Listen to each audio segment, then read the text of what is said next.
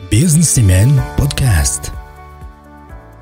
За сайн байцгаана уу? Businessman podcast-ийн маань ээлж дугаар эхэлж байна.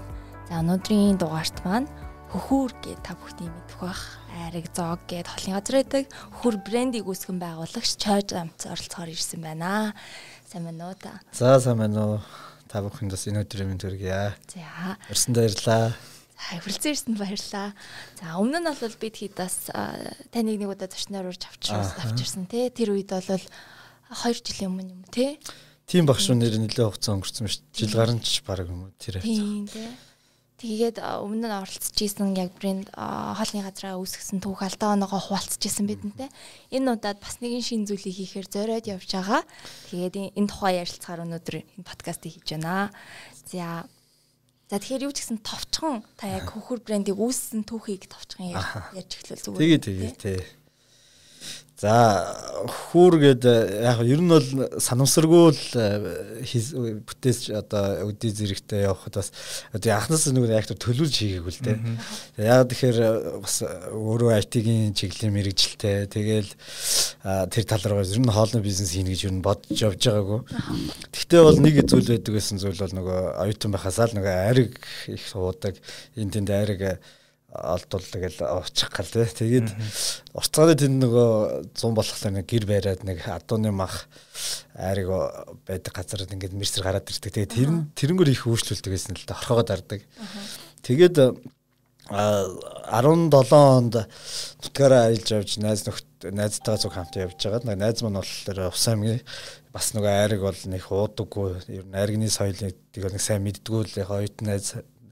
Тэгээд дагуулад уруудтаад нутгаараа аялаад яг булган аймгийн сайхан сум гэж яг ямар байдгийг тийм айргны соёл гэж ямар байдгийг гэдгийг нөхөрт бол яг бодитоор нь харуулсан. Тэгээд нөхөр бол бүр дурлсан. Ямар гоё юм бэ энэ айл өмднийх нь энэ зочломтгой соёл нь ямар гоё юм. Яг ингээд айргийг ингээ дундаа тавиад амар том аягаар айрыг тавиад ингээд хуруудаад имбэдээ дууж байгаа энэ ямар гоё юм. Тэгээд имбэ зааж өгсөн. Тэгээд нөгөө манай сайхныхын ч юм бол ерөөсөө маш тийм найрын ерөөсөө нэг хүн хоёр хүн хэдэн ч юм ороод ирэх юм бол за айл нэг хуруудчихэд юм бэ чи гээл тэгээ шууд айргаараа шахаад эхэлдэг. Тэгээд буцаа явж байхад нөхөр бол энэ айгүй гоё юм байна. Ерөөсөө манай би бол сайн мэддгүү байсан. Тэгээд энийг ингээд яг энэ хөдөө байгаа энэ хэм маягийг нь хотод тавьчихвал айгүй гоё болох юм байна гэдэг шийдлийг яриад тэгээд үнэхээр яг найз нь бол ингээд уг нь ийм хий гэж боддгийн. Гэхдээ юу яахгүй хүн амьтаа орохгүй байх гэж бодож байна гэд би хэлэхгүй. Тэгээ намайг дэмжих хүн ч юу яах вэ гэсэн чинь. Ерөөсө хүн амьт нар яа тий хоёлоо хий. Гэт тэгээд анх шууд хотод орж ирээд шууд түрээсийн газар хайгаал тэгээд олоод ингээ хөхөр нэрээ бас нэлээд бодож байгаад хөх үүр гээд хоёр салаа утгатай байя. Нэг талаасаа хөх толбтой одоо монголчуудын цугладаг үүр байя. Ер нь үүр үүр гэдэг лог илэрхийлд ингээл бүгд л монголчууд ингээл цугладаг газар нь бай. А нөгөө талаас мэдээж айргны хөр. Тэгээ ингээд салгаа биччихээр заримдаа уншихлаар холбож уншигдэн заримдаа салгаад байлахаар ингээ хоёр утгатай. Тэгээд ингээд анх чичгэн байрны буланд нээжсэн түүхтэй. Тэгээд тухайн үедээ бол ингээд яг л тэр тэр хэм маягаараа л ингээд үйл ажиллагаа явуулна гэж бодож байсан. Маш их хүн сошиал медиагаар дэмжсэн. Тэгээ сүүлдээ хүмүүс бүр танад ингээ очихлаа ширээ сантал чинь багтахгүй байна гэдэг аягүй их гомдоод ирж байсан. Тэгээ бүр ингээ өдрийн цайны цагаар бүр ингээ хаалганы гадаа ингээ хүмүүс очролж хүлээж хоол идчихсэн. Тэгээд ер нь тэндээс энэ энийг бизнес модель болгож цааш нь явуулах хэрэгтэй гэдгийг бол тухайн үед мэрэгжил одоо мэрэгжлийн залуучууд над их зөөлж исэн. Тэгээ тэрнээс хойш ингээ өнөөдрийн хүртэл бас чамгүй хугацаанд чадхийнхаа хэрээр хөгжүүлээл явж байгаа. Тэ ийм төвхтэй арай жоохон орч ярьж өгөө юу.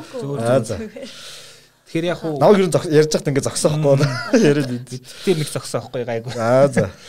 Юу ариг яг уу сайхны ариг гэдэг бол монголчууд баг тэр бүгдээрээ мэднэ те.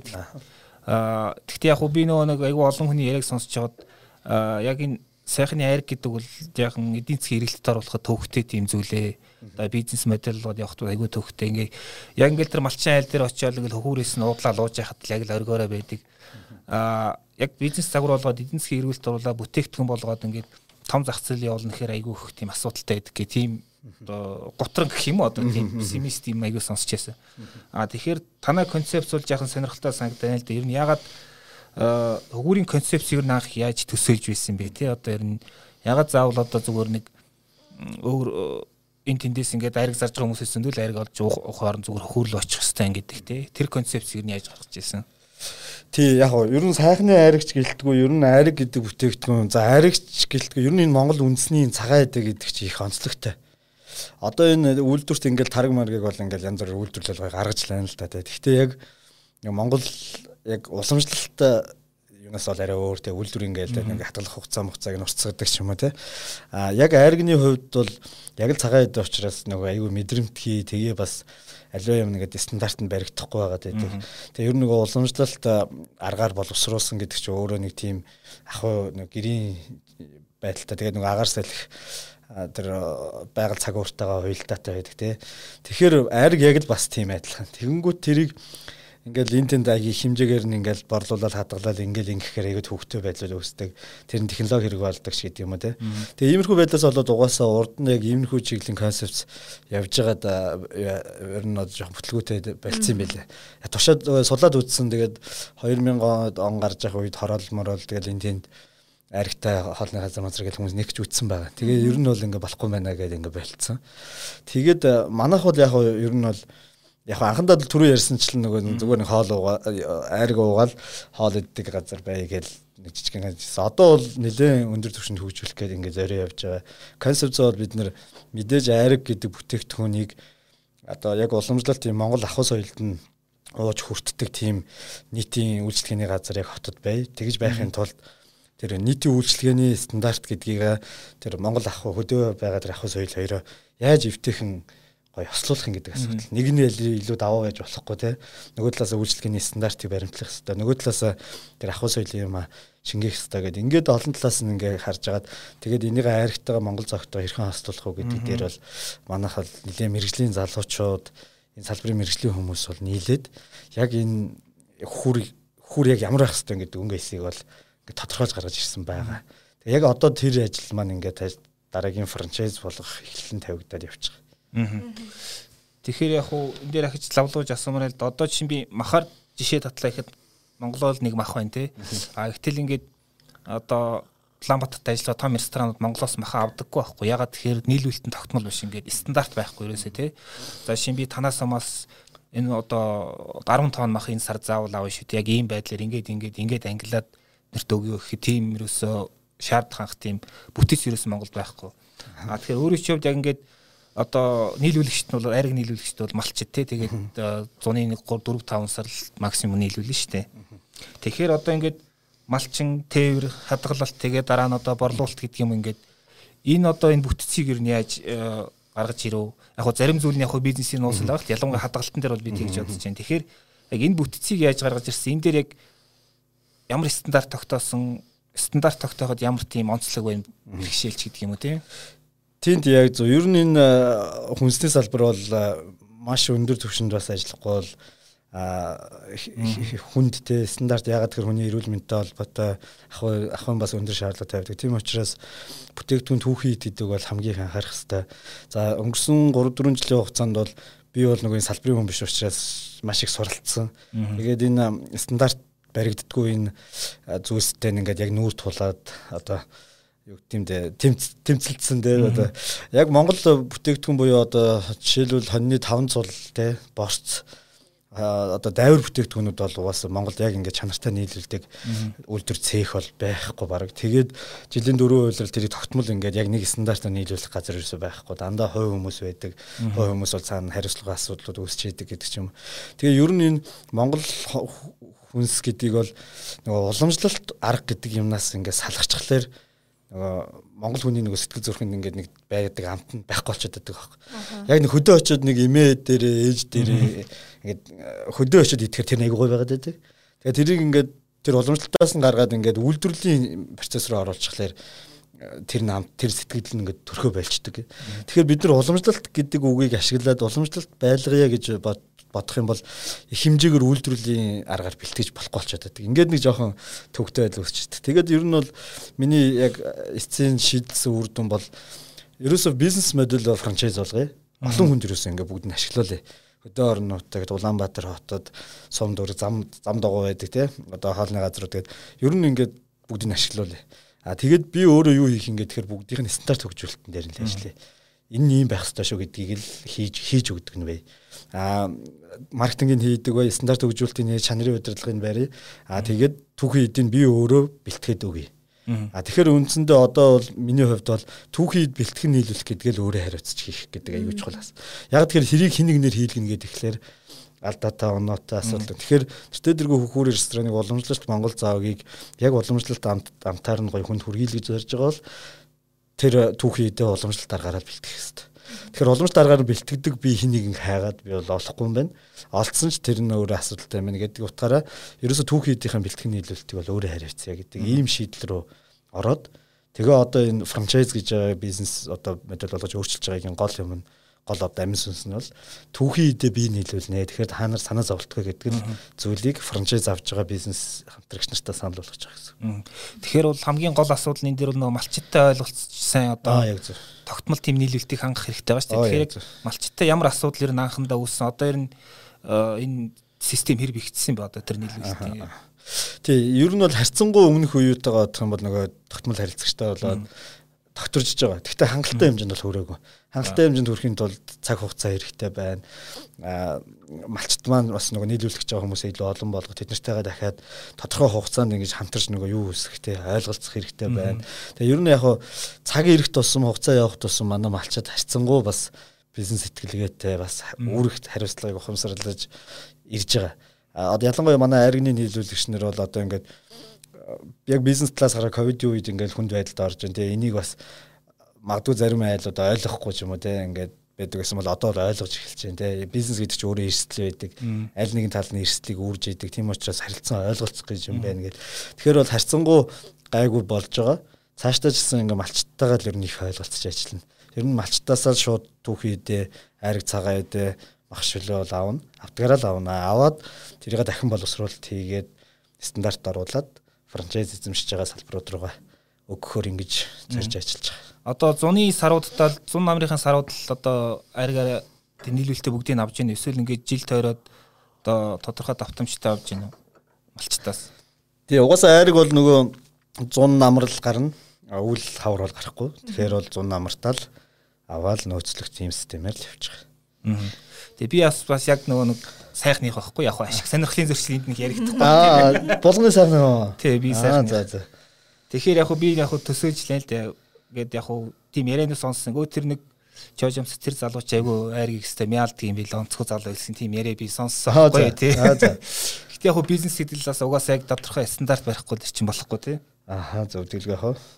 Мм тэгээд э, за. Тэгэхээр ер нь Монголын хувьд ийм рестораны бизнес бол ер нь маржин доогуур өртөг урсгал зардал өндөртэй байдаг штэ тий. Тэгэхээр та бүхэн яг брендийнхаа зах зээл аа тэгээд өрсөлдөх чадвараа хэрхэн тооцож тодорхойлж байгаа. Тий яг гоо би яг ингээд судлаад үзсэн л да Монгол хоолны өртөг айгу өндөр байдаг. Яг тэр нөгөө мах ихтэй байх хэрэгтэй байдаг тий. Цөв махгүй бол ер нь тэгэл хэцүү шүү дээ тий. Хуушур бууз хоёр бол мах.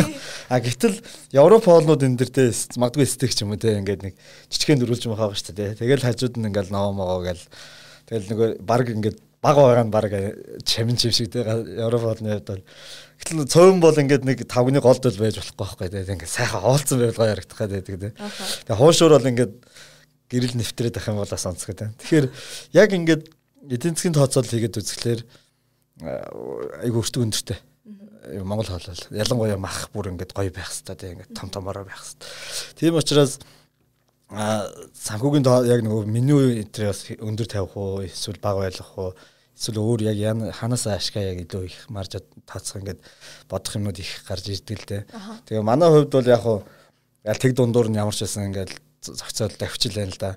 А одоо гол нь бид нөгөө франчайз модель руу шилжиж байгаа учраас нөгөө франчайз авсан газар маань илүү ашигтай байх. Бид нар бол зөвхөн тэрийг нөгөө одоо бид нар өөрсдөө махыг ингээд малчтаас аваад ингэхлээр одоо хайлс их гардаг, өөх гардаг, хаягдлих гардаг байсан бол одоо франчайз авж байгаа салбарууд руугаа бид нар өөрсдөө тэрийг цэвэрлээд бэлтгээд одоо хичээтэй бүгдийг нохи болгоод ингээд өгчөж байгаа учраас нөгөө франчайз эзэмшиж байгаа газрууд маань бол нөгөө ямар нэг тийм хаягдaltaй эсвэл өртөг өндөртэй гэхгүйгээр ер нь бол илүү ашиг авах боломжтой гэж бид нар харж байгаа.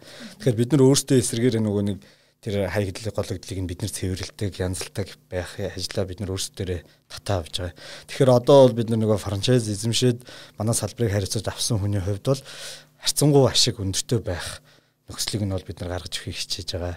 А тэгээ бидний манай ер нь бол бизнесийн гол концепт бол тэгэл уламжлалт технологи дээр суурилсан Монгол үндэсний зог нэмэх нь айраг, айраг ба одоо цагаан эдэ тарг өрөм ингийн хормог гэл те нэг Монголд шими ярих байна. За нэмээд одоо бид нэр энэ шинэ концепт шинэ төлөвлөлтөн дээр бол байгалийн зэрлэг жимсээ их илүү их төлхөө ашиглахаар тооцож бас шинэ гоё гоё юмнууд гаргаж байгаа. Зарим юмнуудыг бол нууцлж байгаад гоё яг цаг нь болохоор нь гаргаж танилцуулнаа.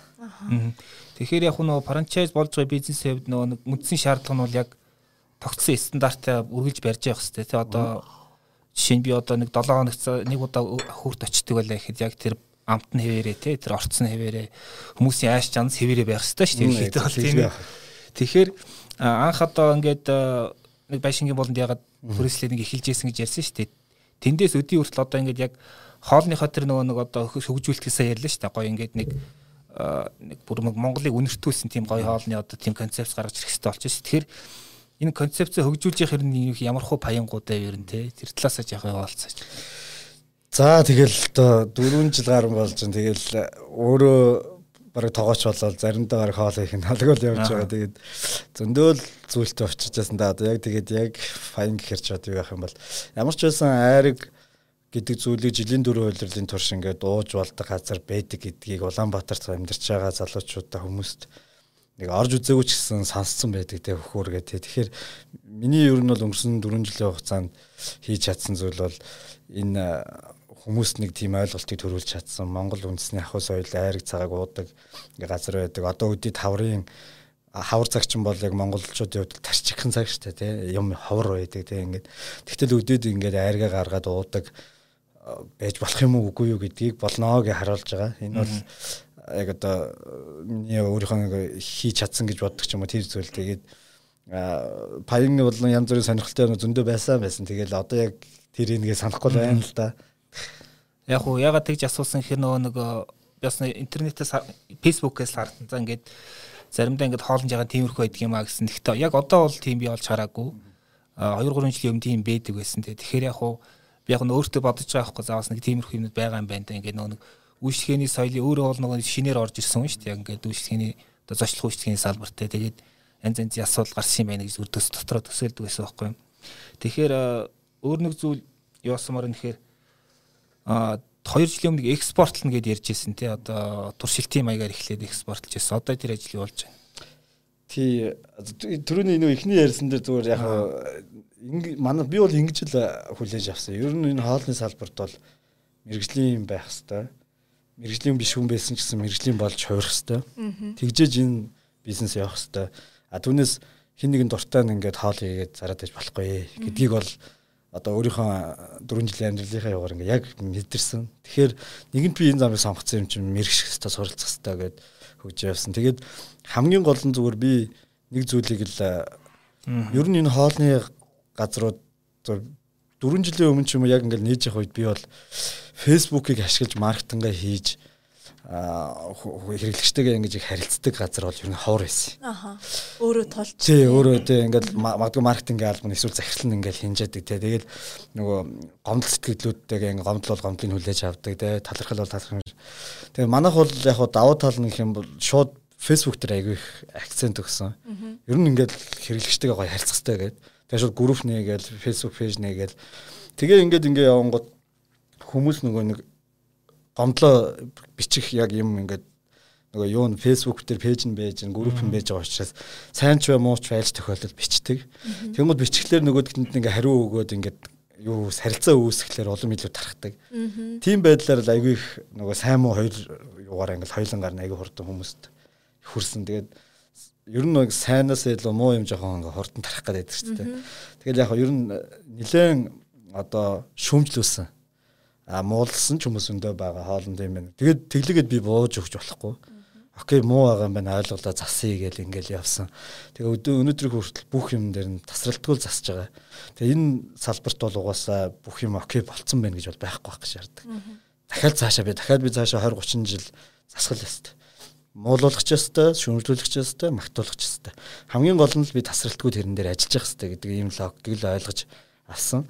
Тэгээ одоо манайх бол ингээд 7 сарын 30-наас хойш ажиллаагүй. Одоо хүртэл ажиллаагүй байгаа.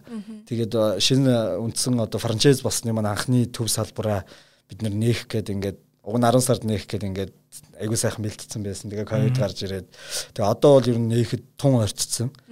Тэгээд манай дээр одоо Монгол Улсын мастер тоогоорч ган төмөр гэж хүн зөвлөж байгаа. Тэгээд бидний уламжлалт хуучин хоолны концепт дээр мэрэгжлийн хүний үгээрээ одоо мэрэгжлийн хүний мэдлэг орж ирж байгаа. За тэгээ үйлчлэгээ бүх юмнууд дээр мэрэгжлийн баг ажиллаж байгаа. Одоо миний зүгээр төсөөллөөр бол энэ франчайз болж өөрчлөгдсөний эхний төв салбар бол одоо хуучин мантгой зочд бодолд байсан тэр газараа яг тэр объект дээр бид нар шинжилгээ хийгээд одоо удахгүй нээгч байгаа. Тэгээд яг ингээд нээх гэхээр бас жижиг сажиг асуудлууд тулгараад байна. Тийм учраас ойрхон нэ гэж харж байгаа. Тэгээд хоёр дахь салбарынхаа франчайзингийн гэрийг амжилттай хийсэн. Тэр нь тэрэлжт нэгж байгаа. Тэгээд тэрэлжид бол тэрэлж бол дотоодын аялал жуулчлалын хамгийн том бүс. Ялангуяа зуны үйлрэлд бол тэрэлж бол Монголын баг ингээд Лас Вегас гэх юм уу те. Одоо нэг бүгд л явдаг шүү дээ. Бүгд л гоё амрыг л тэрэлж өөр сонголт авах те. Тэгэхээр тэрэлж бол угаасаа байх хэвээр зайлшгүй одоо хүүрийн салбар байх хэвээр газар. Тэгээ бид нэр ярилцж байгаад маш гоё байршилд одоо ажиллаж байгаа. Тэгээд тэрийг одоохондоо зарлах болоогүй байгаа. За дараагийнх нь дарахын эрдэнэт хөвсгөл өмнө говь гэдэг аймагуд саналаа ирүүлсэн байж байгаа. Одоо бид нэр хилцэж байна. Ер нь ингээ 21 аймагт л ер нь хурдан дарахыг хурдан одоо байгаад айргаа ингээл 21 аймагт л бүгд л айргаа уудаг. Монгол хоолоо иддэг. Тэгээд гол нь миний бидний харж байгаа зүйл бол ковид дуусан жуулч дэрнэ Энэ л ерөөсөө үнэн. А яг мэдээ цаг хугацааны үед хизээ гэдэг нь сонин. Гэхдээ их ойрхон гэж хараад байгаа би. Одоо энэ зүүн биш юм ахэд эрэх зүүн гэхэд болж уулчт Монголд бол хэрнээ.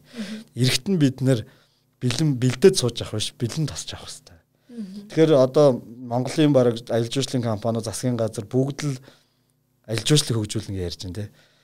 Хоёр зүйлийг л бэлтгэх хэрэгтэй. Нэг нь 0 бэлтгэх хэрэгтэй, нэг нь хоол идэх газар л бэлтгэх хэрэгтэй байхгүй. Энэ хоёрыг бэлдэж чадаагүй гэж бид нэр мянган жуулчин хэдэн сая жуулчин болж авчих юмш боломжгүй. Тэгэхээр хоолны газарс байх хэвээр хажууд нь 0 ах хэвээр. Тэгээ энэ хоёрыг бол хийхин тулд би бол тэр хоолны газрыг нь хийя л гэж байна. Тэгээд тэгээ энэ дэр бол маш олон орон нутгаас бизнес эрхтгчнэр холбогдож байгаа хамтарч ажиллая гэдэг. Тэгээд удахгүй ер нь хөхөр 21 аймагт бүгдэн салбартай болох хаа гэж бодож байна. Аль жуулчлал гэхээр ер нь өмнө нь ингээд гадны жуулчд бол танахаараас үйлчлүүлж исэн баг. Тэгэхээр гадны жуулчдаас ямар одоо фидбек гэдэг юм ирж ирсэн бэ? Сэтгэл ямар байсан бэ? Тийм яг уу аль улсын гэдгээс л их хамаард юм байлээ. Хятад бол ерөөсөө ямар ч асуудалгүй шүү дээ. Сайхан идэл гарна. Ямар мах тэгтэл байх тусмасаа. Япон солонгос хүмүүс бол үнэр мөнэр зарим юм яг уламжлалт одоо жишээ нь 5 цулын хоол энэ төр үнэр ал авч чаддгүй юм байлээ. Европ Европын хүмүүс. Тэгээд яг бид нар бол а жуулчны компаниуд гэсэн бодлого нь бол тийм л юм байл л да яг Монголд ирж байгаа жуулчин дэр Монгол хоол гэдэг нь ямар байдгийг гэдгийг нэг сонирхон л гол. Түүнээс заавал цадах бол нэг сонирм биш. Угаасаа бид нар ч ингээ гадаад явахаар гадаад хоол идэ цадах гэхээсээ илүү за нэг амсч үзэл за энэ ийм юм байна. Гоё байвал яг идэн те. Жохон тохиромжгүй байх юм бол ингээл амсаад мэдсэн л тэг чин л аялж байгаа шүү дээ. Ингээл үзэх нь л аялж. Тэгэхээр манад бол яг ингээ харж байхад бол ихэнхдээ бол бардгүй хоолнуудаа айгу баг хорцтой ч ингээл гоё сетлэл ингээд байхад гэсэн барахгүй тийм мах ихтэй байна. Хүнд хоол байна гэл ингэдэг тийм. Тэгэхээр бид нар бол яг ингээл яг тохируулах гээд ингээ хичээгээд байх бол бас миний бодлоор нэг онцгой шаардлага юм санагдсан. Ер нь яг л Монгол хийж ямар байдгааг харуулах хэрэгтэй. Тэднэрт мэдрүүлэх хэрэгтэй. Тэгэл бид нар идэл мэдрээл зарим нь их идсэн бол их идсэн, зарим баг идсэн бол баг идсэн. Тэгэл гол нь Монгол хоол гэдэг соёл нь ийм байт юм байна гэж танин мэдгүй мэдээлэл авах нь чухал болов гэж бид нар харж байгаа. Тэгээд миний өнгөрсөн 4 жилийн хугацаанд зүгээр анзаарсан нэг зүйл ресторанд бол яг Монгол хоолыг бол гадаадынханд бол ойлголцож болж байгаа. За ийм байт юм байна гэдэг. А гэвч дахиад цаана Монгол цагаан хэдэ буюу байгалийн органик түүхий бүтээгдэхүүн гэдгийг гадны жуулчдад бол ресторанаар дамжуулж бол хангалттай өгч чадахгүй байгаа гэж бид үгэнсэн. Тэгэнгүүт яасан гэхээр одоо манай компани нэг шин төсөл гадуур сурчлагын яваад байгаа хүрди гээд тий. Ер нь бол нөгөө Монгол л одоо ийм сүлжээ кафе кафе гэхээр одоо яг ингэдэг Монгол үг олдохгүй л байгаад байна л да. Кофе шоп шиг юм. Тэгээ кофе шоп шиг тий. Монгол үндэсний кофе шоп л баггүй юу. Тэгээд хөхүүрдийн нэг тийм ярих юм байна тийм ээ. Тий, тий ярих хэрэгтэй. Кофе шоптэй гэдэг шиг хөхүүрдий гэж ярьж байгаа шүү дээ. Юу ягаад хөхүүрдий гэж өгсөн тий. Зүгээр энгийн ойрхон байхгүй юу. Гарах уу тий цагаан уу. Ер нь хөхүүрдий айтайхан сонсож байна. Тий, тэгээд тэр маань болохоор ингээ баг метр квадрат байна. Ерөөсө 60 хүртэл метр квадрат байна. Аа ширээ сандалч бас тийм олон байхгүй цөөхөн байна. Аа тэгээд дэлгүүр болон одоо кафе хосолсон загвартай бай. Аа тэгээд дандаа ерөөсө Монгол органик бүтээгдэхүүнүүд бай. Хамгийн гол нь тэднийг шууд идэхэд тохиромжтой байдлаар савлаж шинээр нь бэлтгэж ерөөсөө хүн ингээд одоо нэг ийм л жишээ байгаа юм л да. За бид нар нэг өрөм идэ гэж бодъё л да тий. Сайхан өрөм идмээр санагдал. Тэгээ өрөм идээр санагдан гутлаа гараа захаас очиод 1 кг өрөм авчи тий. Одоо ингээд одоо энэ миний зах интерьер бол ер нь байгаа. Ингээд 800 грамтай савлгаатай. За тэгээд мэдээж их хөлдөө байх нь ойлгомжтой тий. За хөлдөө өрмийг гэртээ авчиад нэг хажуудлаас нь зүсээд нэг 2 3 халбагдахыг одоо цанд хийгээд идэж чинь. Тэгээд үлдсэнийг нь барахгүй хөрөгчөндөө хийгээд нөгөөх нь нэг 7 хоногийн дараа хөгцрөөд эхэлж байгаа байхгүй. Тий. Тэгээд зав байвал хайлуулан зав байхгүй бол хайлмыг хийж чадахгүй. Ингээд а тэгэхээр яг одоо ингээд та хэд мандс ингээд ажил дээр ингээд сууж бол өрөм идмээр санагдаад байвал гараал гой нойтон өрөм ингээд идчихэл ороод ирдэг баймаар байгаа байхгүй. Ганц энэ өрөн бол жишээ тий хайлмаг байна, яг органик тарг байна, айраг байна, ингэний хоормог байна. За ингээд дээр нөгөө чацарган мацарганы жимснүүд байна. Тэгэхээр өөрөөсөө хөхүүрдийн хамгийн гол концепт бол ерөөсөө Монгол үндэсний энэ органик бүх бүтээгдэхүүнүүдийг түүхийдийг шууд ингээд авсархаа ингээд гоё савлгаатай ерөөсөө баг хэмжээгээр ерөөсөө ингээд гоё дууршлаа дарахтай ингээд гоё кафе авах л мэдрэмжийг төрүүлэхээр ингээд борцог байж идэг те жимсний чанмал байж идэг шартаас хайлмаг байж идэг. Тэднийг ингээд идэхийн тулд ингээд гэрээсээ баахын цуглуулж ирэх шаардлагагүй. Ингээд айгүй гой тохиромжтой савлгаатай. Амслаа амслаа амслаа дур ханлаа. Гой таашаал те одоо ингээд оо ямар гоё юм болчлоо би цадчлаа гэдэг ийм л мэдрэмж. Тэгэхээр яг бид нар нөгөө нэг хөдөө нэг имэдрээ очиод иддэг зүйлсийг чинь бид нар энд авчиръя а тэхийн тулд бид нар ингээд ресторан бол арай нөгөө юу байгаад байна тохиромжгүй байгаад байна. Ресторан бол яг хоол талдаа бол тохиромжтой. А яг ийм хөнгөн энэ боорцог, өрөм, хайлмаг, ааруул ингээд эдгэр зүйлийг ингээд идчих жоохын тулд хөнкөө ингээд бариад явцдаг юм байя гэдэг талаас нь концепцаа боловсруулаад сет мэд гаргаж болох нь шүү дээ. Тэгээ хөхөрдөг гэдэг төсөл дээр ажиллаж байгаа. Одоо бид нэр 2022 23 он гэхэд бол 40-оос 50 салбар нээнэ гэж Улаанбаатарт нээнэ гэж зорж байгаа. Тэгээ маш олон хүн одоо манай төслийг сонирхож ийж уулзж байгаа. Гэхдээ бол яг нөгөө шин юм гэдэг бол нэг тийм асар том даваг давах хэрэгтэй шүү дээ. Тэр нэг хүмүүст итгэл төрүүлэх хэрэгтэй тий. Одоогор бол хүмүүс манай олон харилцагч одоо судалсан хүмүүс одоо судлаад бодоод тэгээ яг нөгөө цаг хугацаанд бас жоохон юм юу таарчлаа. Ковидын үед хүмүүс санхүүжилт муу байна. За ингээд хөрөнгө оруулалт хийж эхлэхээр дахиад ковид ингээд дэлгэрээд ирүүлээ яах юм гэдэг юм. Одоогийн байдлаар ингээд маш олон хүмүүс гэрээ хийх гээд ингээд ярилцж байгаа. Тэгээ миний бодлоор бол 100 гэхэд бол хурдий гэдэг нэг баг гэхэд нэг 4 5 салбар гоё хотод төвийн хаасайгүй байх баха гэж найдаж байгаа. Тэгээ энэ бол яг а тэгээ энэ хөхүрдийг ягаад түрүү нэг альж штал баярсан гэхээр одоо за нэг 20 жуулчин хүрээд ирлээ те жуулчин компаниуд дамжуулаад ингээ аваад ирлээ. За тэгэнгүүт тэднэрт яг Монгол тэр байгаль тэр органик хүнс гэдэг нь яг юу юм бэ гэдгийг өндөр ресторанд оруулаад хуушуур идүүлээд хорхог идүүлээд ойлгож чадахгүй байхгүй. Тэгэхээр шууд махаар зодчиход байгаа байхгүй. Аа тэгэнгүүт яг тэр юмыг хаана мэдрэх юм гэхээр хөхүрд мэдэрнэ. Хөхүрдэд ресторан биш. Тэнгүүд яг хөөг мэдээ захиалгын өгчин тэдэн жуулчин тэдэн цагаас авчин шүү гэдэг. Ингээд тэгэхэд ингээд буфет байдлаар ингээд Монгол төр чацарган анс нэрс тэгээд жимснүүд ургамлын гаралтай бүтээгдэхүүнүүд за өрөм хайлмаг бяслаг хараг тэд нар ингээд бүгд ингээд зүгээр амс хамсах төдийгээр ингээд бэлтгэгдсэн ингээд байж байна. Тэгээд жуулчд орж ирэл ерөөсөө амсаад ингээд бүр ханд цадахгүй те ингээд төрөл бүрийн баг амсч амжихгүйгүй юм л бүх юма дэлгэх хэрэгтэй байхгүй. Ээ ингээд ерөөсөө нэг удаагийн жижигэн жижигэн савлгаатай.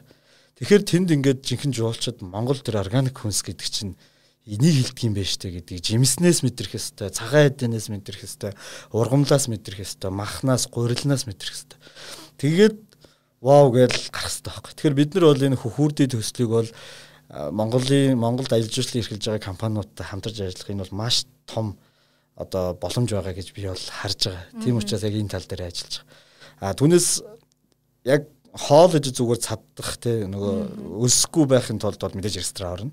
А зүгээр Монгол органик бүтээгдэхүүн Монгол хүнсний тэр гайхамшигыг хүрдэгээс л мэдрэх гэж. Ресторанд бол тэр нь жоохон зохимжгүй байгаад байна. Магадгүй жуулчд ирэхээр ингээ баах өрөм хайлмаг ингээл юм хулаад аваа тавьч болно л да. Тэнгүүд нөгөөдөг нь ингээд идэхгүй мууддаг байрдаг дараагийн хүн авдаг. Тэгэхээр хөхүрдий бол яг энэ өөрийнхөө концепцийн давуу талаараа бол энэ тал дээр бол маш том боломжтой гэж бид нэр бол үзэж байгаа. Аха энэ дээр яг сулгаа талаас нэмэл авлаад ч одоо сав баглаа бодлын хувьд ямар шийдлийг та хэд ерөн сонирхож байна алин дээр тогтож байна тэрнээс гадна одоо за хотын төвөр ихний 4 5 салбараа нэ гэж штэ тий.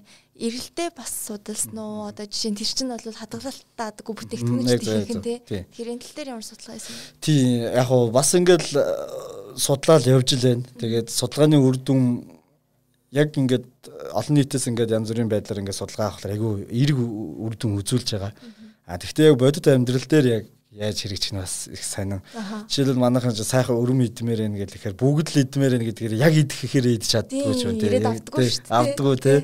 Тэгэхээр ингээд бид нар бас яг судалгаа бас өөрөө нөгөө Монгол хүний нөгөө сэтгэл хөөрөл дээр илүү их үр дүн гаргах гэдэг. Тийм учраас бас нэг шууд амар шуурахгүй байгаа. А мэдээж нөхцөл байдалтайгаа жоохон уйлдуулж тооцож ажиллаж байгаа. Тэгээд хотын төвөр яг ингээд салбарууд нь хамгийн гол нь бид нар бас эмэгтэй хүмүүс буюу ээжүүд дээр хүүхдээ хардаг бага насны хүүхдээ ээжүүд дээр бас судалгаа хийж үзсэн. Яг өндөр үр дүн эрг харагдчихлаа. Одоо жишээлбэл хүүхдүүдийн одоо ингээ бэршгээ идж байгаа, мантан бууз хоошур идж байгаа, хичээлд явж байгаа хүүхдүүдийг тий. Тэгээ гомь идж, хотдог бүргэр идж, тий. Энэ бол цаагаар айгүй том аюул штэ. Ер нь бол junk food гэж гадаадынханд бол гэж ярьдаг штэ. Тэгээд Монголд бол ингээд айгүй гоё бүтээгдэхүүн байгаад байдаг те. Ингээд баяр маягаар идэт байдаг. А гэвч бид нэр өнөөдөр сургуульд явж байгаа сургуулийн насны хүүхдүүд яг ямар хоол идэж जैन те.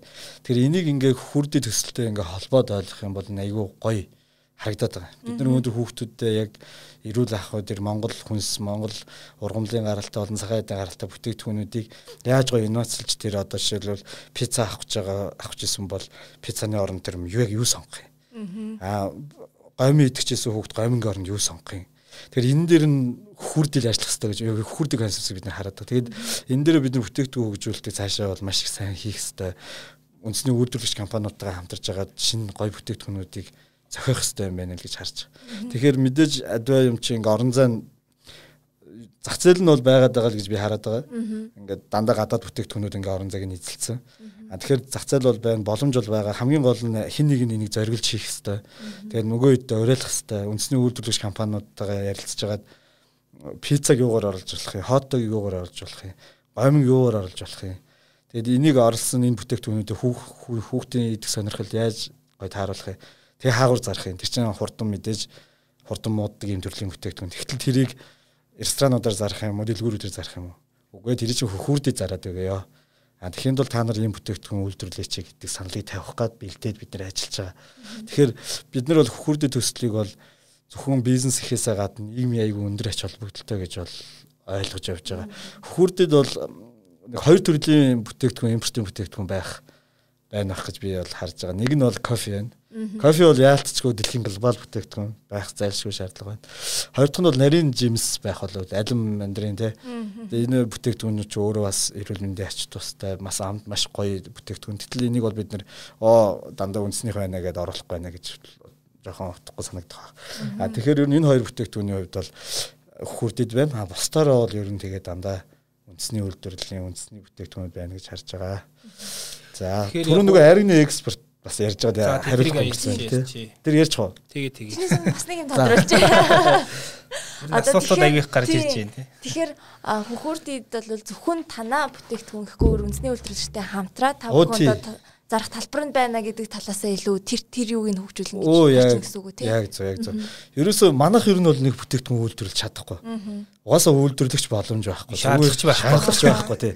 А зүгээр хин нэг хин ч үйлдвэрлэдэггүй бүтээгдэхүүнийг бол манайх өөрсдөө үйлдвэрлэж хүртгийг хангах ёстой. За мэдээж манайх рестораны бизнес хийгээд хоол махтай ажиллаж байгаа учраас нөгөө хоол нь бол махны төрлийн бүтээгдэхүүнүүдээ бол өөрсдөө ер нь гаргаж зорино. А тэгэл бусдыг нь бол нөгөө малчин хин маань нөгөө фермертэй тэр маань гээл тэг ингээл тэгээд үндэсний үйлдвэрлэгч хапуу сүү тэсо бүгдийнх нь бүтээгдэхүүнүүд борлуулалтыг хийгдэнэ. Нэмээд хувь хүмүүсийн нөгөө гой гой одоо манайхын чинь сүн ааруул ийм тийм гээл аюу гой гой бүтээгдэхүүнүүд хийдэг болцсон. Тэгээд тэр гой бүтээгдэхүүнүүдэд зах зээл яг таниулж чадахгүй эсвэл ингээд яг борлуулалтаа хийж чадахгүй нэг сүлжээ дэлгүүрийн лангуун дээр авчиж тавьчихдаг нөгөөх нь ингээд тэндээ магадгүй зарим мууддаг тий. Тэгэхээр бид нар бол хөхүүрдийг бол ерөөсөө үндэсний хүнсний чиглэлийн үндэсний үйлдвэрлэгч компаниуд болон хувь хүмүүс аж ахуйн нэгжийн түүхий бүтээгдэхүүнийг шууд идэх болон шууд одоо хэрэглэх нөхцөл тохируулж худалдаална л гэж байгаа. Тий. А аваад одоо манахаас үүдийн нэг бүтээгдэхүүнийг ирээд 40 50 ширхгээр аваад явах бол баг боломж байхгүй. Тийм олнороч маад байхгүй. А харин манад ирээд энийг энтэй хойлоод энийг энтэй хойлоод ингэчээд гээс сутгаад идчихээ сайхан гараа халахах боломжийг л бүртгүүлж байгаа. Түүнээс ингээл манад ирээл одоо өрмийг 5 ил өрм авъя гэл нөө маа 5 ил өрм байхгүй байхгүй. Байсан ч өгөхгүй байхгүй. Тэр чинь ийм нэг идэх югаараа л байна. А 10 литр тараг авчий гэдэг нөө маа тараг байхгүй л байхгүй. Зах дээрээс очиад аваа. Тэр зах дээрээс очиад аваа тий. Тэгэхээр хөхүрдийн бол нэлээд онцлогтой. А мэдээж энийг шинэ бизнес гэж хараад маш олон хүмүүс яаж байгаа эргэлзэж байгаа. Тэгэхээр битээ эргэлзээч гэж бас олон хүмүүст бол уриалж байгаа. Гэхдээ одоо бол нэг бизнес төрөнгө оруулалтыг цаг үед бас жоохон тарахгүй байгаад байгаа. Гэхдээ бол би хөхүрдийг төслөг бол маш амжилттай хэрэгжинэ гэж бол. Ер нь одоо Circle K CU-гийн одоо Монгол хөлбөр л яваад шүү дээ. Багасгах юм баг л дээ. Тийм. Ер нь яг концепт зарчмын хувьд л тийм л яваад шүү дээ. Зарчим нь бол адилхан. Бүтээгдэхүүн нөр. Бүтээгдэхүүн нөр. Яг үндэсний гэсэн тэр пакэж дотор багслах гад шүү дээ тий. За яг экспорт гэдэг чинь дараа нь яхаад асуу. Одоо бас энэ дээр яг хуу дөрвөлөд яг хуу ингээд сая өөрөө ч яриг сонсохоор ингээд концепцүүд аягүй гоё тийм аттрактив гоё сонсогч байгаа ингээд тий. Үнэхээр яг юм үндэсний юм одоо систем болцсон тийм сүлжээ Тэгээд тэр үндэсний гоё юм үтэйгтэн тэр нэг одоо өөрийг чийлснээр имидэр очиад ирсэн юм шиг мэдрэмжийг өгөх тийм зарилга байгаа даа шүү дээ. А ихтэй ингээ нөгөө би яг нөгөө яг бизнес тал нөгөө нэг цаана хийгдэх аягүй бол ажлын талаар яах гэдэг л зөвхөн одоо нөгөө франчайз гэдэг маань болохоор ингээ за франчайз ба HR гэдэг хүний нөөцөө стандартчлах хэрэгтэй.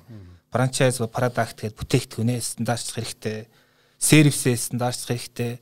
Хамгийн одоо бас одоо толгой ус асуудал нь supply нийлүүлэлттэй гэдэгт ингээд бүх юма стандарт болгоод дүрмжим гаргаад бүгдийг ингээд документлах хэрэгтэй шүү дээ ингээд тодорхой баримтч болгоод тэгэхээр яг одоо өөрөө ч яриад байгаа зүйлсийн одоо цаасан дээр буугсан хөлбөрийг бид нар хаанаас үзэж болох вэ яаж танилцж болох вэ жишээ нь яг энийг зарим деталаас нь яриул. Тий. Одоо бол яг нөгөө яг одоо саний хэлж байгаа тэр одоо бид нарт юу гэсэн ингээл бүтээгдэхүүний стандарт, үйл ажиллагааны стандарт гэдэг хоёр үндсэндээ баримт бичгийг л боловсруулалт хийгээ явж байгаа гэсэн.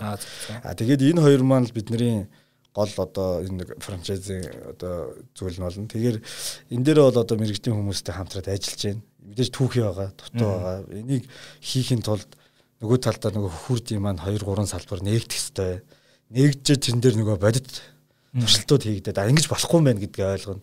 Ингэж болох юм байна гэдгийг ойлгоно. Одоо бол нөгөө төсөөллөөр бас ингээл бичиг сас болол явж байгаа. Тэгэхээр би би бол яг а одоо бэлэн ийм 100% оки болсон франчайзыг өгнө гэдэг бол угаасаа боломжгүй. Энэ дэлхийн айлч брэндүүд хаана ихтэй нэг бойдсон байгаа шүү дээ. Тэгэд бойж хугацаагаа бол унсан, алдсан, ирсэн янз бүр ирсэн байсан л байгаа. Тэгж тэгж ягаад нэг хөл дээрээ босоод авчихсан байгаа тийм.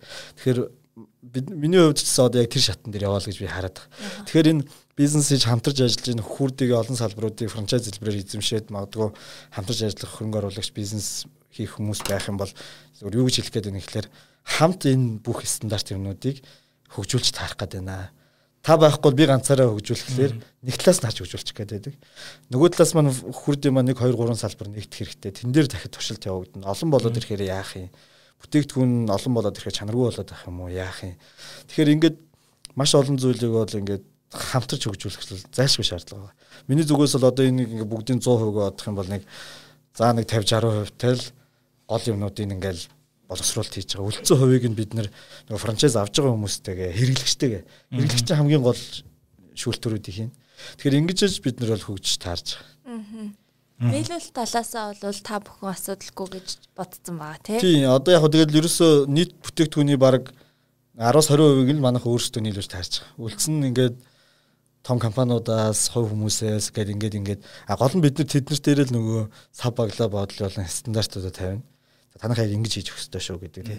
Тэгээ эхнээсээ бид нэр дотоодын үйлдвэрлэгч хувь хүмүүс жижиг цехүүдтэй бол яг их гэрээнүүдийг хийж байгаа. Тэгээ одоо бол миний зүгээр харж байгаагаар бол түүхийд бүтээгдэхүүний маань нөөц бол ингээд хангалттай хаасааг байна. А тэрийг эмх зэгцэнд оруулж яг чанарыг алдагдуулахгүй нэг стандартаар нийлүүлж авах буюу тэр менежментийн ингээд голын ажлыг нь бид нар сайн хийх хэрэгтэй. А түүнээс бид нар өнөөдөр өрөм үйлдвэрлэх тухай яриаг үжтэй зэрэг үйлдвэрлэж байгаа олон газруудаас авах хэрэгтэй асуудал. За тэгэл гурилан бүтээгдэхүүн жимс жимс бол тэгэл байгалийн зэрлэг жимсээ бид нар яаж ашиглаж болох юм.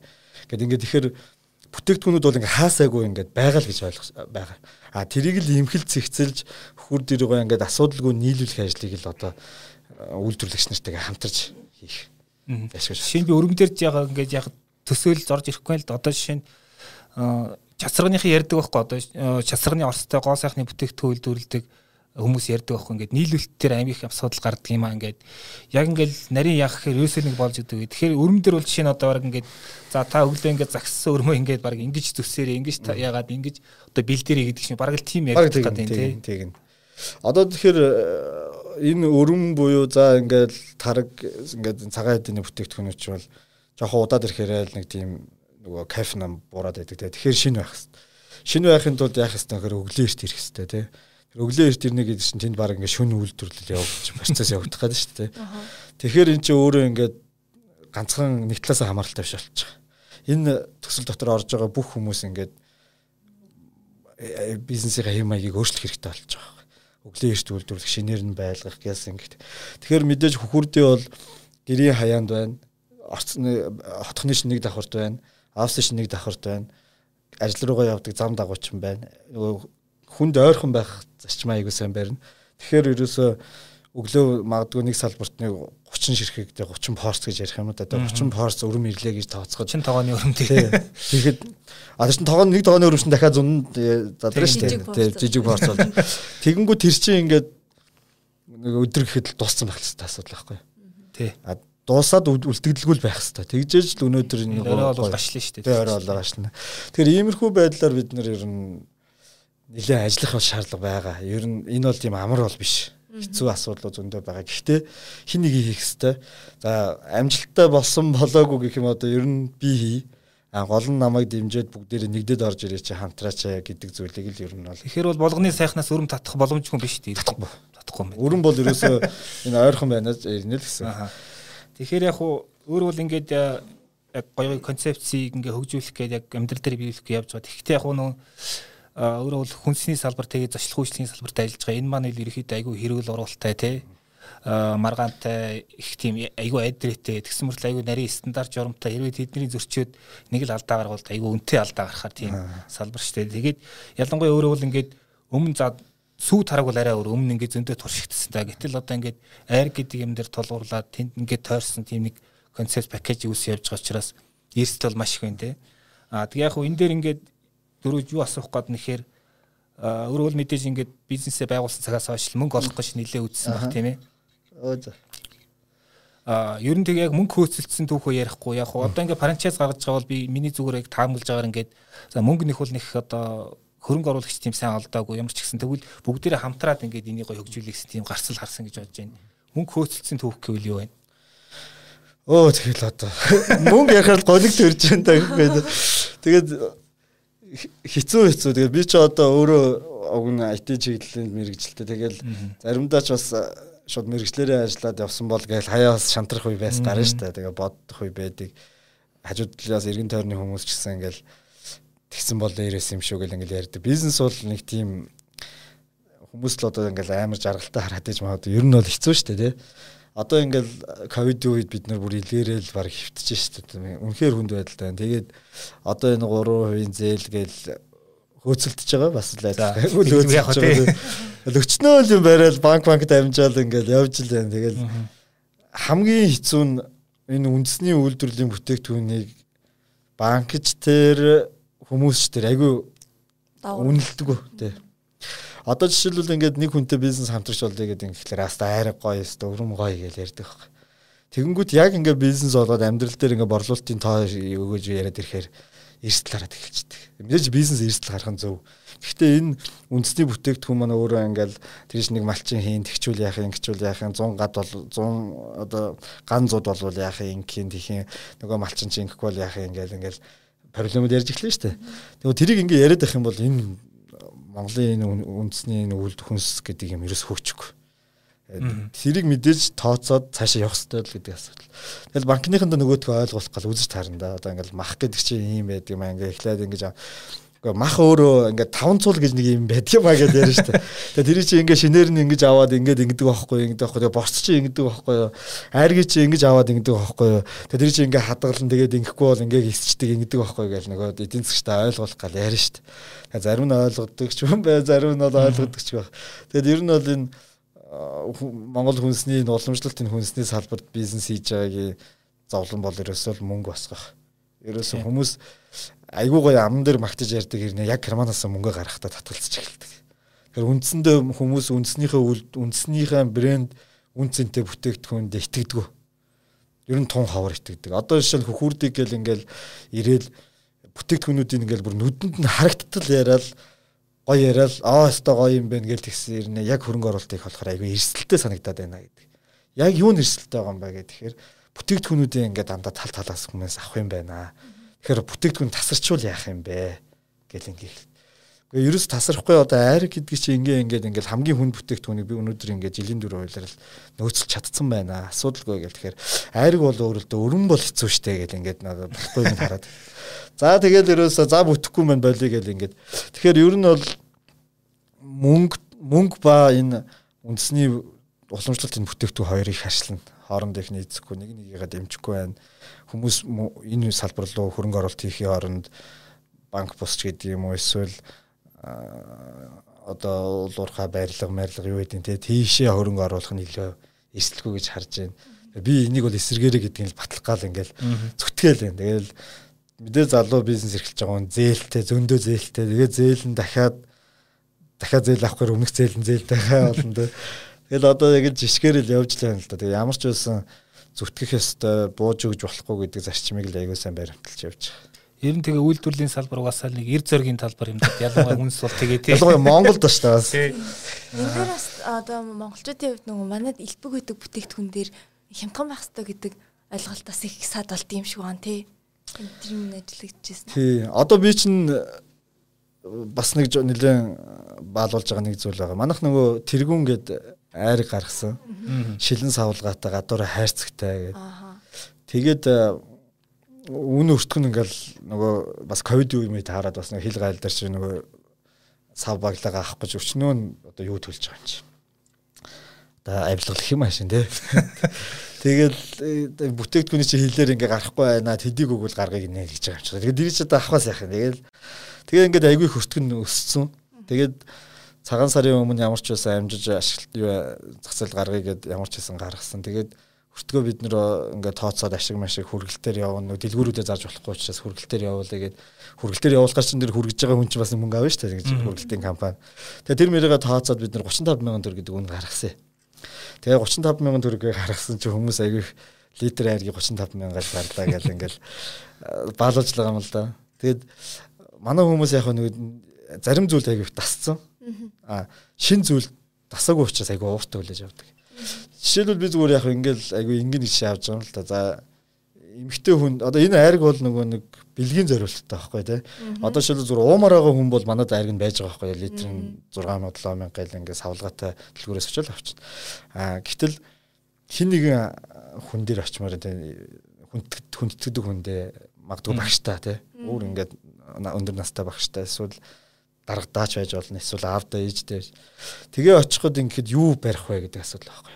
Ихэнхдээ соём саярхал те юу гэдэг Чингис барих гэдэг шүү дээ. Тэгээ нэг нэг бол нэг виски. Тэгээ ингээд бариад тэрнийхээ оронд л энэ манай айргийг сонгооч гэдэг сонголтохгүй. Тэгэнгүүт л нөгөө литр айргийг өстө нэрээ 30 мянгаар угаадах 35 мянгаар угаадах яад ингээл. А тэгэнгүүт би нэг зөвөр хөнгөө яг энийг би фэйсбુક мөн янз бүр юмар бичээгүй л дээ зөвөр өөрөө дотроо л бодож явж байгаа юм зүйл нэг юм э, урдаас манайх ч нөгөө цэцгийг дандаа урдаас авдаг. Нөгөө бэлгийн амьд цэцгнүүд байдаг шүү дээ. Чинь урдаас бол айгүй хямдхан ирдэг л дээ. Яг хоо тийм бизнес хийдэг хүнтэй ойр байсны үед айгүй сайн мэдж байгаа. Айгүй хямдхан ирдэг. Бүр хід нугал зардаг. Бүр амар нугал зардаг. Амар ашигтай байхгүй. Ашигтай гэдгийг нь бол ингээ хажуудлаас нь хараад зөв алдгийн байна гэж бодож байгаа. Тэр чинь ингээ баглаа баглаагаар шуудаа модоор айгүй ингээ том багслагдаж ирнэ.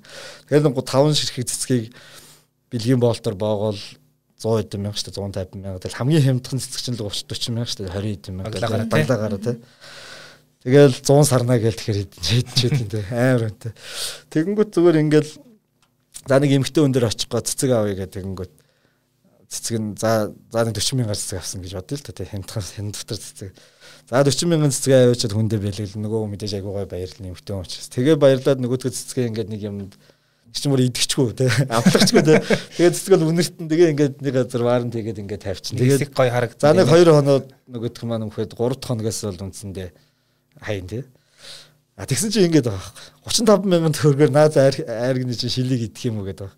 Тэгэхээр яг ингээд нөгөө талд нь ялгаагүй бас бэлэг байхгүй те харин ч бас амс чин те кайфта тэгээд тэгэхээр би яг зөв хүмүүст юу гэж хэлхийг ойлгуулж байгаа гэхээр энэ бол нөгөө бизнесийн баг ашиг сонирхлоор бол гараагүй Зөвхөн ер нь бол энэ салбарт бизнес хийж байгаа хүний хувьд бол нэг хүнтэй уулзахтаа хүндэтгээд барьдаг нэг өөрийн гэсэн нэрийн бэлэгтэй байх тухай асуудал.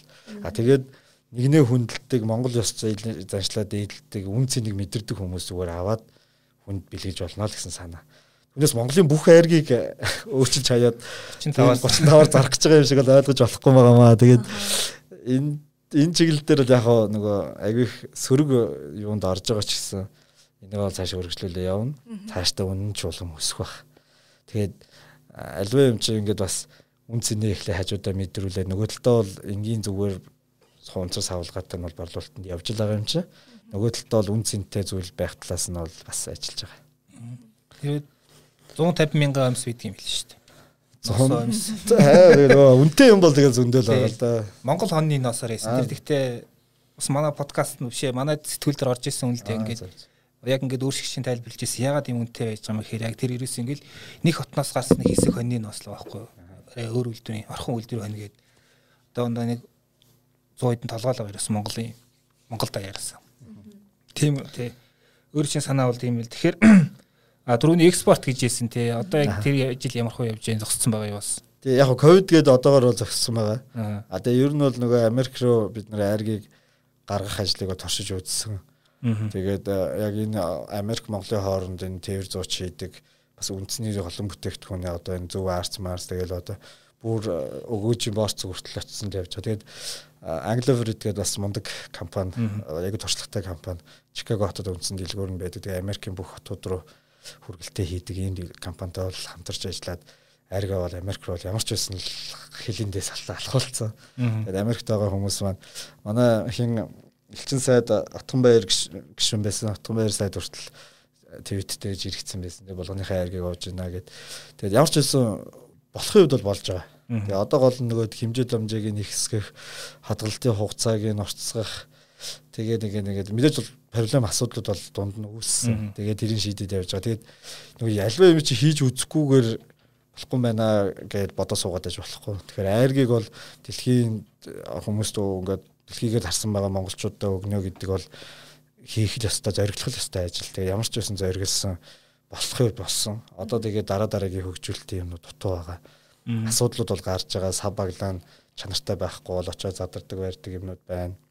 Айрга маш сайн зөв сонгохгүй бол хамгийн том асуудал тэр л дээ айрга мэддэг хүн айргаас авлахгүй бол шүүрхийн айраг ч юм уу дутуу исэн айргийг ингээд савлаад гадагшаа тэгж тээвэрлэлт хийх юм бол замдаа буудна цаган насган тэгэхээр тэрийг ямар айраг байх вэ гэдэг чи өөрөө айгуу чухал асуудал. Тэгээ ингээд олон юмнууд дээр бол ажиллаж байгаа. Цаашдаа ер нь айрга гаргаад явдгаар явна. Одоо бол энэ өвөр Монгол руу гарах гад нэлээд хөцөлтөд дажгүй үр дүнтэй явж байгаа.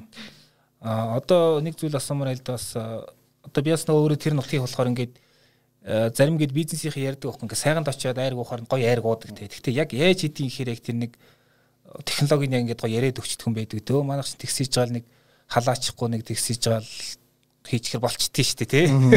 Тэгээ нургамал мургулдаа байдаг байх энэ тэргээд а гэхдээ би бас ингээд өөрөө хувьдаа бодохоор энийг ингээд тодорхой ингээд бүр ингээд нэг тэр сайхны нэг 10 гоё айрг хийдэг хүний айргийг ингээд харьцуулж гад ингээд тэр нэг гоё стандартыг гаргаад ирч болох юм шиг санагдаад тох. За энэ иймэрхүү градус энэ иймэрхүү хугацаатай ингүүл ингүүл ийм айр гардаг юм байна гэх те тэгээд энэ тийм хугацаанд хадгалж болох юм.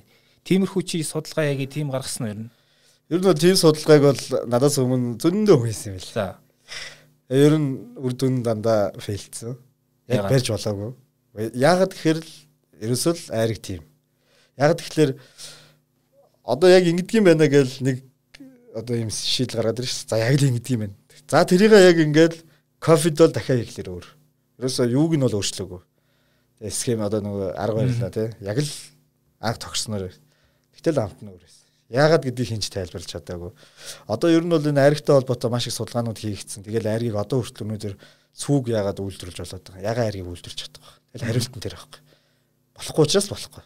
Тэгэхээр өнөөдөр бид нэр юутай эвлэрэх хэрэгтэй гэдэг тэгэхээр айраг айраг шиг одоо юм гүнээс хамаар ямар нэг бүтээгдэхүүн үйлдвэрлээд тэр нь одоо нэг тийм зөөлхөн хамт хамттай нэг цагаан өнгөтэй ундаа тий гүнээс хамаар хийсэн ундаа Тэрийг бол дэлхийн зах зээл дээр бид нар бол гаргаж болох байх үйлдвэрлэе л дээ. Ингээл янз бүрийн нөгөө эсрэг эсэд байгаа тэр процесс юмнууд юуг нь бактериудын салгаж малгаад үйлдвэрлэлээр арга салгаад аа тэгээд тэр чинь бол айраг штэ. Тэгээ ер нь бол айраг гэдэг үг чинь ерөнхий үг те үндэс болгонд үндэстэн болгонд нэг айраг гэл янз бүрийн бүтээгдэхүүн байж тээ.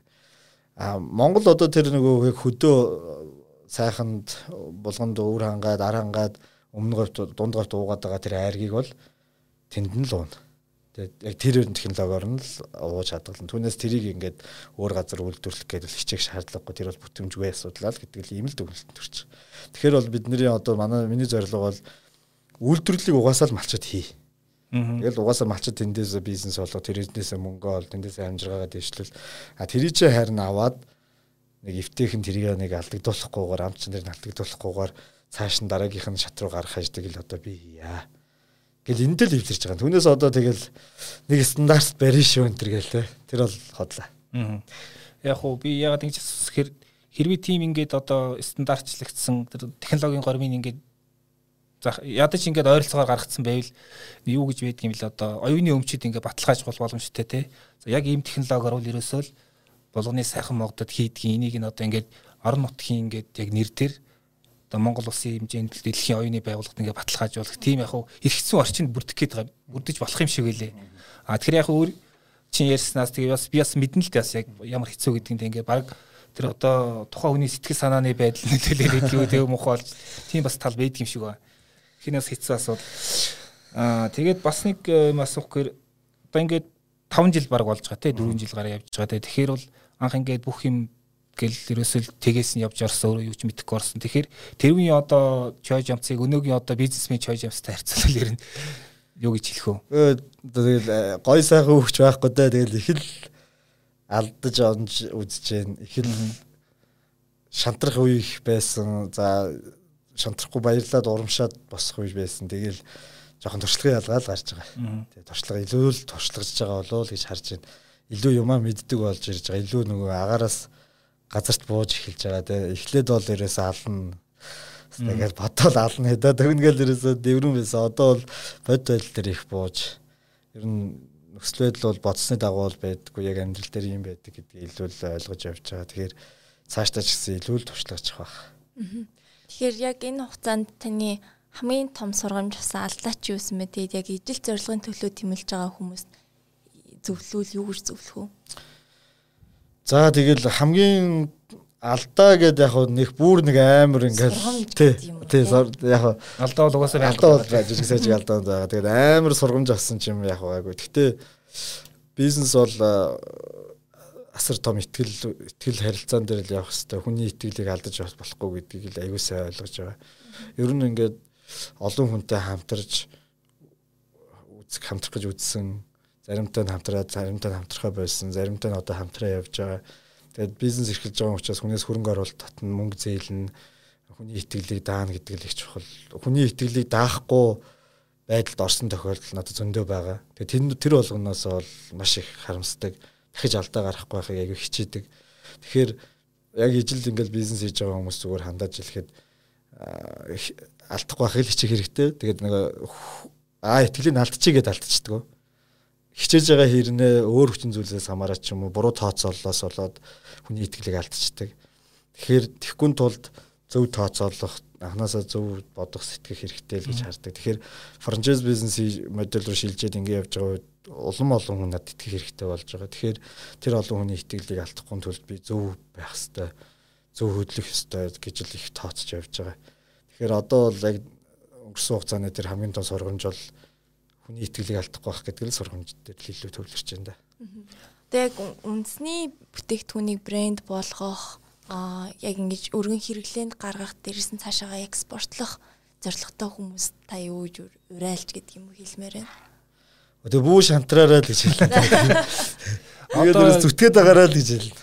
баг бага ер нь хэр бүрдүүлж чадсан бэ? Ер нь баг гэдэг нь бас хамгийн чухал шүү дээ. Одоо ялангуяа франчайз болоод ирэнгүүт ерөөсө хүлээлтийг ерөөсө зөрчих ёсгүй тийм. Ямар баг үрдсэн хэдэн хүн ажиллаж байна? Тий одоо нэг 10 орчим ажиллаж байна үндсэн офс дээр. Тэгээд туслан гүйцэтгэх нөгөө гүйцэтгэлийн чиглэлийн outsourcing компаниуд бас байна. Тэгээд эдгээр маань бас их чадварлаг хүмүүс байгаа. Тэгээд одоо өнөөдөр хүртэл ингээл ийм төвшөнд явж байгаа ийм төвшөнд энэ төргээд айгүй лаг том бас байхгүй. Тэгэл зүтгэл байна. Тэгээд одоо яг ингээд зүтгээд байгаагийн гол хүчин зүйлс бол миний хамтарч одоо энэ бизнесийг босгож байгаа энэ хамт олон гэрээтэй гэрээ хийсэн түншүүд байна. За одоо манай энэ хүрийн бүх энэ эдис одоо хүр үнэрцэн гэх юм одоо тий. Хамгийн нэгдүгээр зүйл бол нэг интерьерийн асуудал байгаа байхгүй тий. Яг ямар байх хэвээр одоо KFC гэл тэгэхэд улаан өнгөтэй ингээл ингээл байна тий. CEO гэл тэгэхэд чиний л ягаан өнгөтэй ороод ингээл интерьер тэгээ интерьер бол чухал. Тэгэхээр энэ интерьер өнгө айс дизайн брендинг гэдэг зүйлийг тодорхойлоход бол манай одоо метрик дизайн дизайн сквад гэдэг хамт олон залуучууд байгаа маш чадварлаг итгэж болох байж ийм залуучууд одоо ингээл надтай ковидын үеийн болон ковидын өмнөх үеийн олон нөгөө алдаа оноод ногчон дондор ингээл давхиал өнөөдөр хүртэл хүр ямар байх хэвээр гэдэг философийн тэр агуулгын тэр үнэрийн шингэтэл ингээ гаргаж өгж байгаа залуучууд байна. Энэ залуучуудтай хамтарч ажиллаж сэтгэл хангалуун явуулдаг. За дараагийн асуудал бол мэдээж хоол байна. Хоолн дээр бол одоо мастер тоогоочтой бид нар хамтарч ажиллаж байна. Мастер тоогооч чин сэтгэлээсээ тусалж ажиллаж байгаа. Тэгээд за одоо тэгэл үйлчлэгээний стандарт соёл гэж бос юмнууд дээр нэг мэрэгжлийн байгууллагууд ажиллаж байгаа. Тэгэхээр бол хангалттай хэмжээний чадах бамжины баг бол бүрдсэн явж байгаа. А гол нь цаашдаа улам дахиад зузаатах шаардлага байна. Нөгөө болцсон бол биш байгаа л гэсэн үг. Түүхий дахиад цаашаа мэрэгжлийн чадварлаг залуучуудыг хамтарч ажиллах шаардлага байгаа. Тэгэхээр франчайз бизнес учраас нөгөө одоо франчайз авж байгаа хүмүүс маань өөрсдөө чадваргүй хүмүүс биш шүү дээ. Тэд нар чинь өөрсдөө бизнес хийгээд алдаад оноод үзсэн. Тэр хүмүүс өөрөө энэ бизнесийг илүү амжилттай болох хүнс нь болно гэж би бол харж байгаа. Бас ганцаараа би бүгдийг окей болох биш франчайз авж байгаа хүн ч окей бол хэрэглэгч гэсэн ингээд айгуу сайн чеклж өгдөг. Энэ болж байна, энэ болохгүй ингээд шүүмжээрээ ингээд удирддаг тий. Тэгэхээр бид нэр бол тодорхой цаг хугацааны дараа улам илүү чанарч байгаа гэж харж байна. Тэгэхээр бол бага хамт олон бол сайн байгаа. Тэгтээ дахиад цаашаа сайн болох шаардлага байна. Өнгөрсөн жил нэг улс төрд орох гэж нэг үтсэн тий. Аа тэгсэн. Орох гэж үтсэн ч байх. Ер нь би чинь айгу нийгмийн оролцоотой л да. Одоо Монголын залуучтай бол дид ерөнхийлөгчөөр ажиллаж байгаа. Тий. Тэгээ хойш угаасаа би чинь оюутны холбоо, МС оюутны холбооны тэр хүн байсан. Тэгээ залуучдын байгууллагаар ажилласан. Тэгээд хажуугаар нь бизнесээ явсан. Тэгээд яг улс төр гэдэг чинь ингээ жоохон бас ер нь жоохон онцгой нэр болцсон шүү дээ улс төр гэхээр хүмүүс. Тэгээ би бол яг үүндээ жоохон дур дургу талдаа л да ер нь ингээд улс төр гэл тэгэхээр их л худлаа ярдгал гарууд л ингээд суугаад эхэлдэг тийм. Тэгээ зүгээр яг аймаг орон нутгаал хөгжүүлэх тэгээ энэ бизнес айрг гэдэг бизнесийг явуулахын тулд тэр бодлогын орон нутагт байдаг бодлогын төвшөнд би байх хэрэгтэй гэж харсан. Түүнээс нөгөө нэг амар ирээдүйд гişүүн болно энэ төр гэл тэ амар том улс төрийн зорилго тавиал ороагүй л дээ. Ер нь бол ер нь тихгүй гэдэгт бол ер нь бол ихтэй ер нь шаардлага байх шаарддаг. А тхиим бол нөгөө бизнес маань бол ингээд доголдоод эхэлчих юм байна. А гол нь Булган аймгийн сайхан суманд энэ айргийг бизнес олгож хөгжүүлэхийн тулд бас төрийн дэмжлэг хэрэгтэй байдаг байх хэвээр. Адаглал малчтайгаа иргэддэг ягаад сав суулгыг солих молхоос эхлээл те. Одоо ингээл данхөх савар яваад байдаг те. Тэр мэрийг ингээд солихоос ахвал нөгөө тодорхой хэмжээний эрх мэдэлтэй байж иж том том шийдвэрүүд гаргахад тэр айрг гэдэг юмыг ингээд оруулж авчулж нөлөөлөх шаардлага байгаа гэж. Рөхсавны асуудал нэр айгүй хэцүү юм. Одоо байгаа л шүү дээ. Шар канистр рөхсавны асуудал. Тий, тий. Тэгээд би бас тэрнээс одоо салж чадахгүй байна л да. Салах салах гэхээр ерөөсөө орлох юм байхгүй юм шүү бас. Тий. Байлаа гэхэд өртөг өндөртөө болчоод малчтаа өөрсдөө тэрийг бодлож авч чадахгүй байна. Тэгээд тиймэрхүү шалтгаанаар бол 10 сард орон нутгийн иргэдийн урлын сонгуульд нэр дэвшсэн. Гэхдээ би дааш нэр дэвшсэн. Одоо хүртэл нам бос байгаа. Ер нь жоохон намд орох сонирхол бага л байгаа даа. Тэгээ нэг эзэн нэг өдөр орцсон дахиж явахыг бас үгүй үгүйсэхгүй л ахал та юу ч болооч үлээ. Гэхдээ одоо ч нэлээ шүмжэлтэй ханддаг болохоор нам бус байгаа. За за баярлаа. За бизнес юм подкаст өнөөдөр хөхүүр брендийн үүсгэн байгуулагч Чойж юмс оролцлоо. Тэгээд удахгүй Мишель их тэр хөхүүртэх байхаа тийм хөхүүр тийм. Харин тийм. За тэгээд та бүхэн маа бизнес юм подкастыг бизнес юм сайтын подкаст болонгоос за мөн M+ World Plus-ийн одоо тэгтээ World Plus л болцсон баг те World Plus дээр байгаа. M+ Тэгээ M+ дээр M+ M+ дээр сэтгүүл маань орж байгаа M+ тийм. платформоос сонсож олон заадмын Android iOS сүүлийн системт утаснуудаас подкаст аппликейшнээр сонсно. Бас YouTube дээр байгаа. Тэр нь олон суугаар манайхыг сонсож болно гэдгийг хэлмээр байна. За баярлалаа. За баярлалаа. Тэгээд урьсанд баярлалаа. Тэгээд миний хувьд бизнес зэрэг юм ингээд танай хамт олонтой анх танилцаад анхны дугаарт орсноос хойш ингээд айгуу гой хамтарч ажиллах сонирхол ихтэй. Тэгээд ер нь ингээд хаад сошиал контентуудыг бол ингээ хараад зарим нь үзээ сонирхоод ингээ явдаг. Тэгээд Монголын бизнес эрхлэх гээд ингээ зүтгээд явж байгаа олон мянган залуучуудад танай контент танай сайт бол хамгийн их төвшиг тулгуур нь болно. Тийм учраас яг энэ ажлынхаа ирч хүчийг ойлгонгой хөгжүүлээд ялангуяа энэ яг том бизнес эрхлэгчдийн туршлагыг олон нийтэд хүргэх гэдэг бол угаасаа байх хэрэгтэй. Гэхдээ жижиг жижиг манайдгийн хүмүүс манайдгийн хүмүүсийн бизнесийг дэмжих тэрнийх нь нөгөө олон юуг нь сурчлах ч юм уу олон нийтэд таниулах тал дээр гой гой ажлууд хийгээсэй гэж би их аягүй хүсэж байгаа. Тэгээд мундаг хамт олон бас баярлж авдаг. Тэгээд та хэдийн ажилд амжилт хүсье. Тэгээд удахгүй өвчин дуусаад манай хөхүүр бас энэ тэндгүү нээгдээд тэгэл хаасайгуу сайхан айрга одоо аяг дүүр мэлцүүлж сайхан суух зүйтэй ерөөлөөр өндөшүүлье. За баярлалаа. Баярлалаа. За баярлалаа.